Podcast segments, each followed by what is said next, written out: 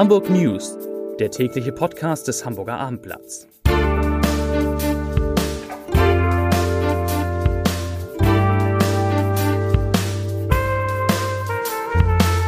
Herzlich willkommen. Mein Name ist Lars Heider und heute geht es um den neuen Besitzer des ehemaligen Kaufhausgebäudes an der Mönckebergstraße und was er mit diesem Gebäude vorhat.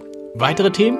Hamburg stellt seine veränderte Impfstrategie gegen Corona vor. Die Freibäder, sie könnten öffnen, tun es aber nicht. Und ein Gericht fällt ein wichtiges Urteil für Schülerinnen und Schüler. Dazu gleich mehr. Zunächst aber wie immer die Top 3, die drei meistgelesenen Themen und Texte auf abendblatt.de. Auf Platz 3. Was passiert, wenn der HSV nicht aufsteigt? Auf Platz 2. Zwei Geldautomaten in einer Nacht gesprengt. Ist eine Bande am Werk? Und auf Platz 1. US-Immobilienentwickler kauft Ex-Kaufhof an der Mönckebergstraße. Das waren die Top 3 auf abendblatt.de. Auch geimpfte Schülerinnen und Schüler müssen sich in Hamburg vorerst weiterhin zweimal pro Woche in der Schule auf Corona testen. Das hat die Schulbehörde jetzt entschieden und den Schulen mitgeteilt. In dem Schreiben, das dem Abendblatt vorliegt, wird darauf hingewiesen, dass die bisherige Maskenpflicht vom 1. Mai an entfalle. Auslöser war ein Urteil des Verwaltungsgerichts. Es hatte einer Schülerin und einem Schüler Recht gegeben, die gegen die Test- und Maskenpflicht geklagt und dabei auf ihre Impfung verwiesen hatten. Beide Auflagen seien unverhältnismäßig, zudem fehle eine eindeutige Rechtsgrundlage, hatte das Gericht moniert, gleichzeitig aber betont, dass diese Entscheidung nur für die beiden klagenden Schüler gelte. Keine Maskenpflicht in Innenräumen mehr, kein 2G Plus mehr in Diskotheken und Clubs. Hamburg tritt am Wochenende in eine neue Phase der Corona-Pandemie ein. Heute skizzierten Gesundheitssenatorin Melanie Leonhardt und Petram Imami, der Präsident der Ärztekammer Hamburg, wie die Stadt den weiteren Umgang mit dem Coronavirus plant. Der Fokus liegt besonders auf dem Schutz durch die Impfung. 95 Prozent aller erwachsenen Hamburgerinnen und Hamburger hätten eine vollständige Grundimmunisierung, mehr als 71 Prozent darüber hinaus eine dritte Auffrischungsimpfung erhalten, sagte Leonard. Auch die laut Berechnung des Robert Koch Instituts 455.000 Genesenen trügen zum hohen Immunitätsniveau der Bevölkerung bei. Bisher wurden in Hamburg rund 4,1 Millionen Impfdosen verabreicht. Ab Mai werde die Impfstrategie der Stadt in Anbetracht der seit dem Winter beständig gesunkenen Nachfrage angepasst, wie es heißt. Zwei Impfzentren sollen beibehalten werden, um die Arztpraxen unterstützen zu können, sollte erneut die Notwendigkeit bestehen, viele Menschen in kurzer Zeit zu impfen. Das Terminal Tango im Flughafen Hamburg und die Harburger Graben sind als diese Standorte der Impfzentren vorgesehen. Dazu soll es auch weiter mobile Impfangebote in den Stadtteilen geben.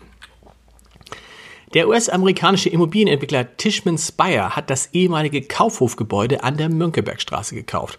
Das teilte der Konzern heute mit. Für den Immobilieninvestor ist es bereits die dritte Akquisition in Hamburg innerhalb von 24 Monaten. Tishman Speyer erwarb auch das Verlagsgebäude von Gruner und Jahr am Baumwall 11 sowie das Geschäftshaus Gänsemarkt 45.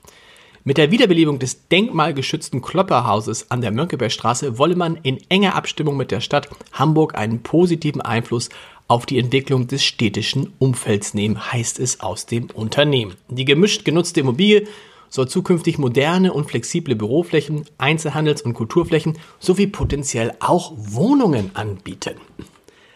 Altes Wasser ablassen, Becken reinigen, neues Wasser einfüllen, Rasenmähen, Bänke streichen, Sprungbretter montieren. Hamburgs Freibäder sind startklar, um am 1. Mai in die neue Saison zu starten. Theoretisch zumindest. Praktisch ist es derzeit noch viel zu kalt. Wir brauchen eine verlässliche Tagestop-Temperatur von mehr als 20 Grad und nachts zumindest zweistellige Werte, sagt Bäderlandsprecher Michael Dietl. Das wird in, den kommenden, in der kommenden Woche noch nichts.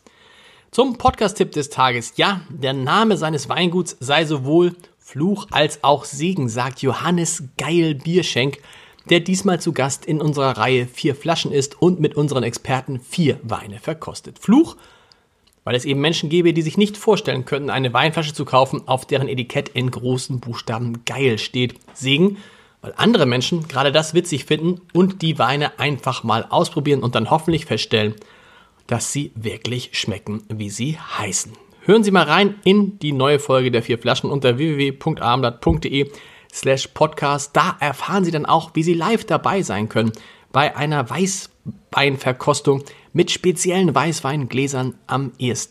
Juni. Ich wünsche Ihnen ein schönes Wochenende. Wir hören uns Montag wieder mit den Hamburg News um 17 Uhr. Bis dahin. Tschüss.